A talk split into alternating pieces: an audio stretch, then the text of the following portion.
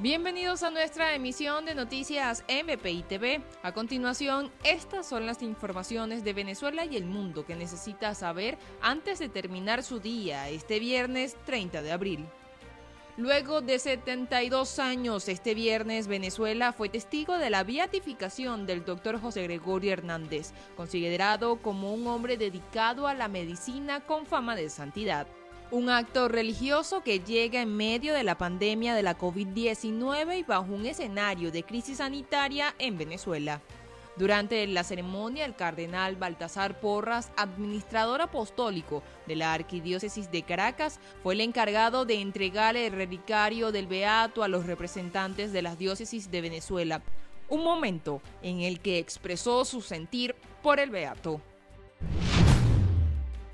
declararon el 30 de abril como Día de Júbilo Nacional para celebrar la beatificación del doctor José Gregorio Hernández, de acuerdo con la aprobación de la Asamblea Nacional de 2015. La decisión se tomó con unanimidad. También será de día de fiesta el 26 de octubre para celebrar el natalicio de la hora beato.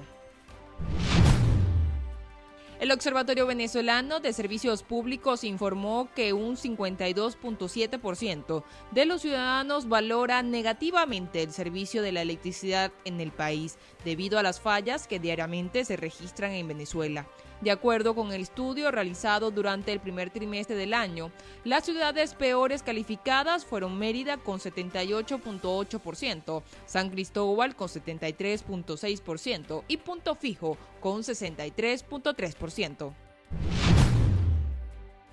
El periodista Víctor Amaya aseguró que colaborará con la Fiscalía para llevar adelante una investigación en su contra, la cual se originó por presuntas acusaciones de abuso sexual el comunicador enfatizó que las personas que lo señalaron también deberían asumir su responsabilidad ante la justicia.